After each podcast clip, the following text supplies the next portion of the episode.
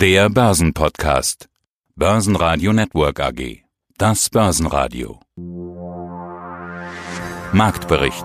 Im Studio Sebastian Leben, Peter Heinrich und Andreas Groß. Außerdem hören Sie diesmal zu den Zahlen der Deutschen Beteiligungs AG CFO Susanne Zeitler, zur Small Cap Berichtssaison Vorberater Felix Gude von Alphastar, zur Situation in China den China Insider Dr. Stefan Albrecht, Portfoliomanagerin Nina Cordes zu Vermögensaufbau ohne Stress, zu möglichen Rücksetzern Kemal Bakshi von BNP Paribas und zur Zukunft der Energieversorgung Hanno Schoklitsch von Kaiserwetter Energy. Alle Interviews in ausführlicher Version hören Sie auf börsenradio.de oder in der Börsenradio App. Heute reden wir deutschlandweit eigentlich nur über zwei Themen: Wetter mit Sturm Sabine und Politik mit AKK und dem Beben in der CDU. Beides ist der Börse aber völlig egal. Der DAX öffnet die Woche mit einem kleinen Minus, minus 0,2% auf 13.494 Punkte. Man spricht dort nach wie vor von etwas Zurückhaltung wegen des Coronavirus. China-sensible Aktien sind die DAX-Verlierer, Lufthansa, Adidas, VW, Infineon, BMW und Conti. Daimler war vor den Zahlen am Dienstag übrigens nicht mit den anderen Wettbewerbern am DAX-Ende. Mehr dazu hören Sie gleich. DAX-Gewinner waren defensive Titel wie Fresenius und Vonovia. Der Montag brachte auch schon die ersten Unternehmenszahlen, nämlich von der Deutschen Beteiligungs AG. Ich bin Susanne Zeitler, Finanzvorstand der Deutschen Beteiligungs AG. Sie müssen gleich in den Analystencall schließen wir das Interview ab mit der nächsten Frage. Sie beenden das Q1 2019-20 mit einem leicht negativen Konzernergebnis in Höhe von minus 0,2 Millionen Euro. Das eine sind die wirtschaftlichen Aussichten, Baustellenrezession, Brexit, Wandel im Autobereich, darüber haben wir gesprochen. Das andere sind aber trotzdem spannend, steigende Aktienkurse, Indizes auf Rekordhoch oder zumindest nahe Rekordhoch. Wie passt das zusammen? Und, das ist die zweite Frage zum Abschluss, was ändert sich dann bei Ihrer Strategie für das laufende Jahr? Also zum einen das Konzernergebnis ist eine Kennziffer, die wir natürlich berichten müssen, aber ist keine primäre Steuerungskennzahl für uns. Wir haben darüber sehr ausführlich im Dezember berichtet, dass wir unser Steuerungssystem angepasst haben, auch an Nuancen in der Private Equity Industrie. Es gibt für uns zwei signifikante Kennziffern. Einmal die Steigerung des Nettovermögenswertes der Private Equity Investments und die Steigerung des Wertbeitrags aus der Fondsberatung über das Fondsberatungsergebnis. Natürlich kommt am Ende unten auch ein Konzernergebnis raus, aber es ist für uns nicht die primär und die wichtigste Kennziffer. Dass das Konzernergebnis mehr oder weniger ausgeglichen ist mit minus 200.000 Euro, ist im Vergleich zum entsprechenden Vorjahresquartal erfreulich, denn da hatten wir minus 21 Millionen und ich möchte erwähnen, woran das lag. Wir hatten damals einen Gegenwind vom Kapitalmarkt in Höhe von rund 50 Millionen Euro. Da hatte sich nämlich der Absturz der Börsenkurse per Ende Dezember 18 massiv ausgewirkt. In diesem Quartal hatten wir 5 Millionen Rückenwind vom Kapitalmarkt. Und das zeigt sehr deutlich, wer sich die DBAG als potenzielles Investmentziel anschaut, der muss sich mit dieser Volatilität der Kapitalmärkte befassen. Das sind Effekte, die wir nicht beeinflussen können, die aber gleichwohl auf unsere Konzernergebnisse deutlich niederschlagen. Und auch das ist mit ein Grund, warum wir gesagt haben, wir wollen andere Kennziffern mehr in den Blick nehmen, bei denen die Volatilität nicht so stark ausgeprägt ist und wo man mehr den fundamentalen Erfolg unseres Investmentgeschäfts und unserer Fondsberatung sehen kann. Mein Name ist Felix Rode, ich bin Fondsadvisor des Alpha Star Aktienfonds und Jetzt läuft aber die Berichtssaison und daher lohnt sich da nochmal ein genauerer Blick.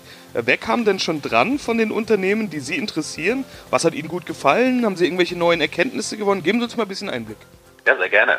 Also von den 30 Unternehmen, die wir in den beiden Alpha-Star-Fonds insgesamt haben, haben bisher sieben erst äh, vorläufige Zahlen vorgelegt. Aber diese sieben Unternehmen haben uns durchaus sehr zufriedengestellt. Das heißt, wir sehen hier durchaus noch einen sehr, sehr intakten Trend.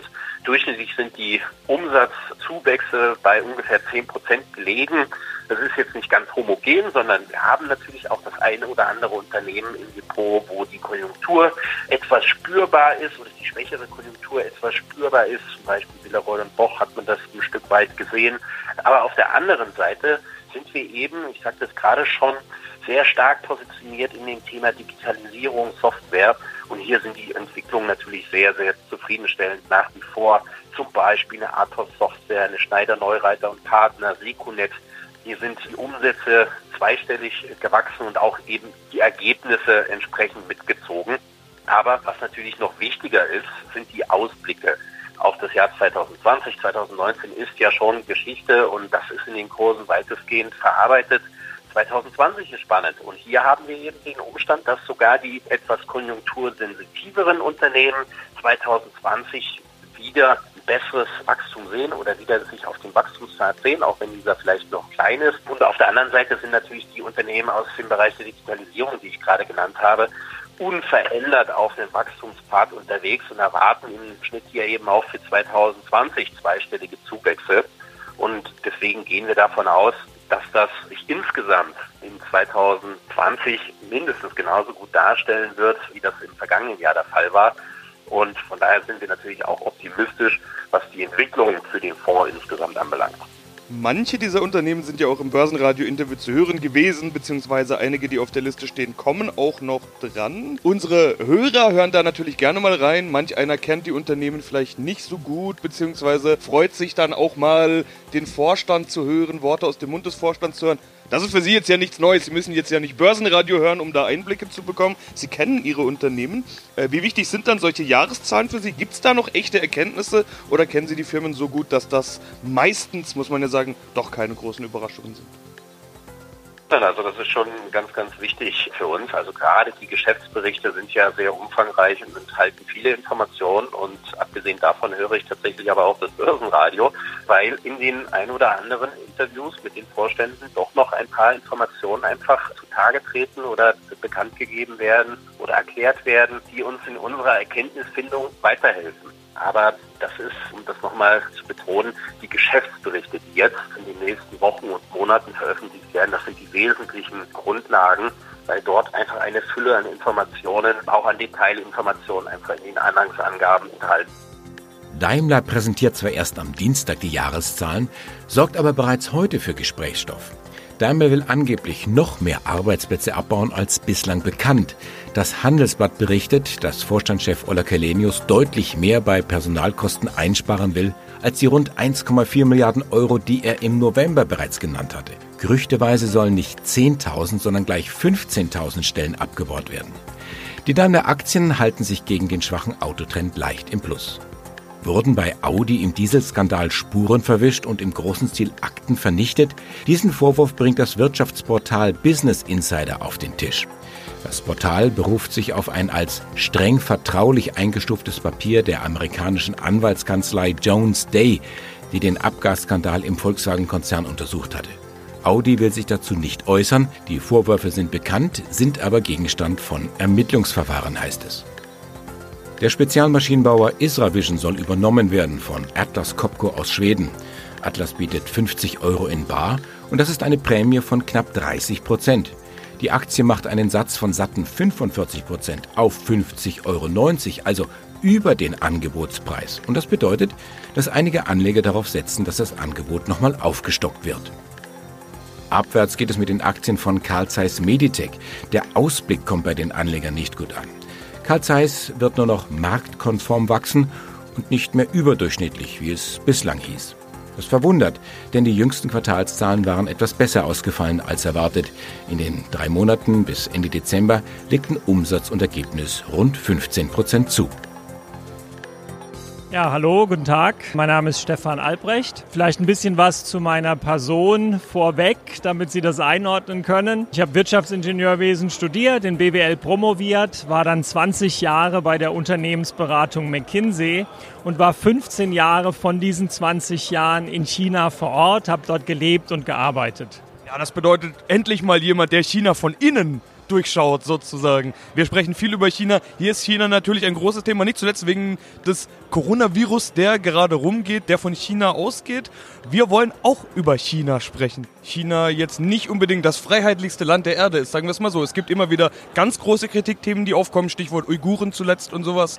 Aber auch generell die Arbeitsbedingungen gerade der niedrigeren Jobs sind nicht unbedingt die besten. Spielt das eigentlich eine Rolle in Ihren China-Erfahrungen?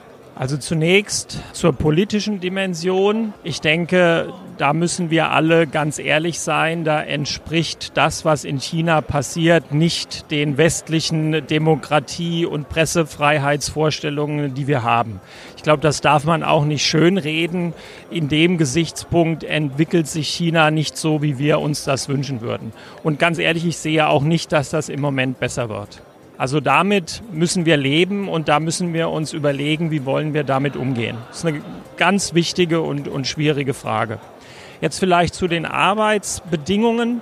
Also hier muss man, glaube ich, verstehen, in China die gesamte Bevölkerung ist daran interessiert, das Land voranzubringen und dabei seinen eigenen Wohlstand und sein eigenes Vermögen aufzubauen.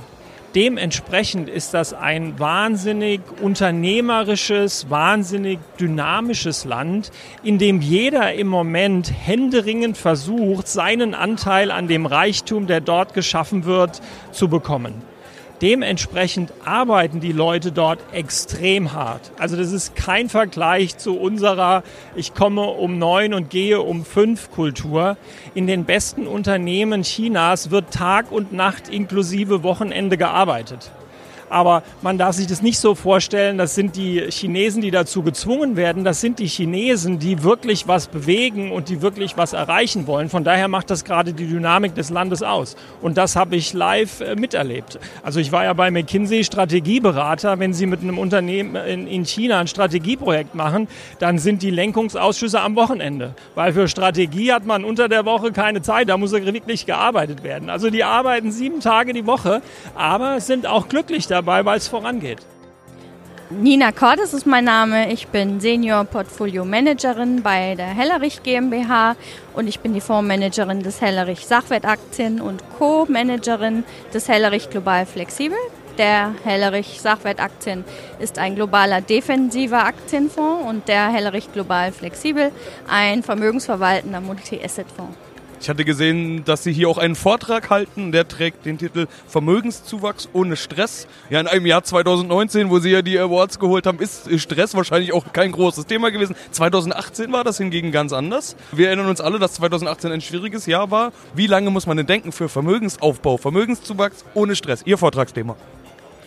Ja, es kommt immer darauf an, wie alt sie sind und in welcher persönlichen Situation und auch in welcher beruflichen Situation sie sich befinden und was natürlich ansonsten an Vermögensgegenständen schon da ist.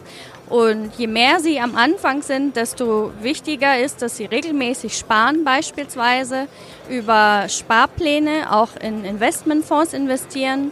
Je jünger man ist, desto mehr Risiken kann man dabei eingehen. Und je älter man ist, desto vorsichtiger kann man da werden. Deswegen bieten wir eben diese zwei Varianten an. Einmal die Vermögensverwaltung in einem Produkt, wo man wirklich einen großen Teil seines Vermögens anlegen kann. Wir sehen das als Vermögensverwaltung auch, die wir für unsere Kunden machen. Und im Hellerich Sachwertaktien ist es so, dass es äh, auch eine langfristige Anlage ist. Es ist sozusagen ein Basisinvestment für Aktien das nicht so viele Schwankungen hat und ohne Stress bedeutet in dem Fall, dass die Verlustperioden möglichst gering gehalten werden sollen. Guten Tag, Kemal Bakci ist mein Name. Ich bin Produktmanager bei BNP Paribas, dort unter anderem für Zertifikate und börsengehandelte Rohstoffe. Jetzt hatten Sie gesagt, Rücksetzer war überfällig. Die große Frage ist aber, glaube ich, war das schon der Rücksetzer oder kommt das dicke Ende erst noch? Muss da noch ein größerer Rücksetzer kommen oder war es das jetzt mit dem bisschen Coronavirus Rücksetzer und ab jetzt kann man wieder Juhu einsteigen? Wie stark der Markt ist, zeigt sich ja jetzt auch in dem jüngsten Rücksetzer, der wirklich nur sehr kurz angehalten hat und dann sich sofort wieder stabilisiert. In den USA haben sich die Märkte gleich wieder erholt, weil einfach die Unternehmenszahlen da eine deutliche Sprache sprechen. Die sind sehr stark und unsere Analysten erwarten das auch für Europa. Und die Börse ist eben ein Vorläufer und die guten Nachrichten dürften jetzt folgen. Wir sehen das mit den Einkaufsmanager-Indizes, die schon eine optimistische Sprache sprechen. Und das bedeutet für unsere Analysten aber auch, dass die Notenbanken sich jetzt allmählich wieder zurückhalten dürften. So erwarten zum Beispiel unsere Analysten, dass die US Federal Reserve das aktuelle Zinsniveau für in Ordnung hält, für die aktuelle Lage Und das würde bedeuten, dass aus Sicht unserer Analysten in diesem Jahr überhaupt nicht mehr mit Zinsschritten oder einer Intervention seitens der Federal Reserve zu rechnen ist. Das könnte vielleicht auch für andere Notenbanken zutreffen. Das heißt, keine Notenbank-induzierte Goldpreisanstieg oder sowas ist dann damit nicht mehr zu rechnen, sondern lieber auf der Risk-Asset-Seite, insbesondere bei europäischen Aktien. Ähnliches ist vielleicht auch bei den Industriemetallen zu beobachten. Kupfer ist ja immer ein sehr guter Konjunkturindikator und auch beim Ölpreis, der ja jetzt deutlich zurückgekommen ist aufgrund eben der Iran-Krise und der Angst um den Coronavirus und um den chinesischen Tourismus, glauben unsere Analysten, dass sich die Nachfrage in der zweiten Jahreshälfte durchaus stabilisieren wird. Ja.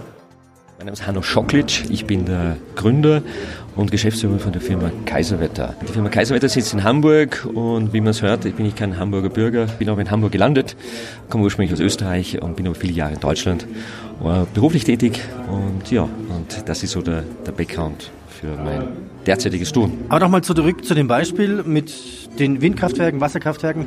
Was wird dann hier in Zukunft vorausgesagt und wie kann man davon profitieren, beziehungsweise wie können Länder oder Energiekonzerne davon profitieren? Wir sind ja genau im Kapitalbereich unterwegs, aber ganz bewusst, weil wir sagen, gut, ja, dort ist eigentlich der Treiber für die Umsetzung erneuerbarer Energien, ist jetzt nicht so sehr der Energiekonzern, sondern es ist Kapital. Auch Energiekonzerne brauchen Kapital, auch bei der Umsetzung ihrer Strategien. Deswegen gehen wir daran. Wir müssen dort im Ansetzen und den Hebel, das unterscheidet uns von anderen Ansätzen, die in diese Richtung gehen. Und dann herzugehen und sagen, wie kann ich investieren oder warum investieren? Wenn ich jetzt hergehe und ich baue einen Windpark in Afrika und sage, okay, ich investiere in Afrika, dann habe ich immer die Unsicherheit, was passiert mit meinem eingesetzten Kapital. Und dann sagen wir, okay, das lassen wir Technologie, lassen wir verwenden. Wir schauen uns die ganzen technischen äh, Kilowattstunden und Produktionsdaten an, technischen Daten, nehmen aber gleich die finanzwirtschaftlichen Daten, also ein Hauptbuch, also das ist der Main Ledger, die Daten aus den jeweiligen Buchhaltungssystemen raus und gleichen das aber weiterfolgend auch mit dem Cash-Stand oder der Kontendaten ab. Und somit hast du eigentlich eine unglaubliche Transparenz, die du schaffst. Das hattest du die Möglichkeit vor zwei, drei Jahren noch nicht. Aber die Technologie haben wir mittlerweile. Und es ist cloud-basiert, das heißt im Endeffekt, die physische Datenspeicher findet in einem Datencenter in Deutschland statt. Somit sind wir auch in einer manipulationsfreien Umgebung unterwegs. Damit erfüllen wir eigentlich sehr viele Kriterien, die ich davon noch abhalten, Kapital in größeren Form in Emerging Markets zu investieren. Basen Radio Network AG Marktbericht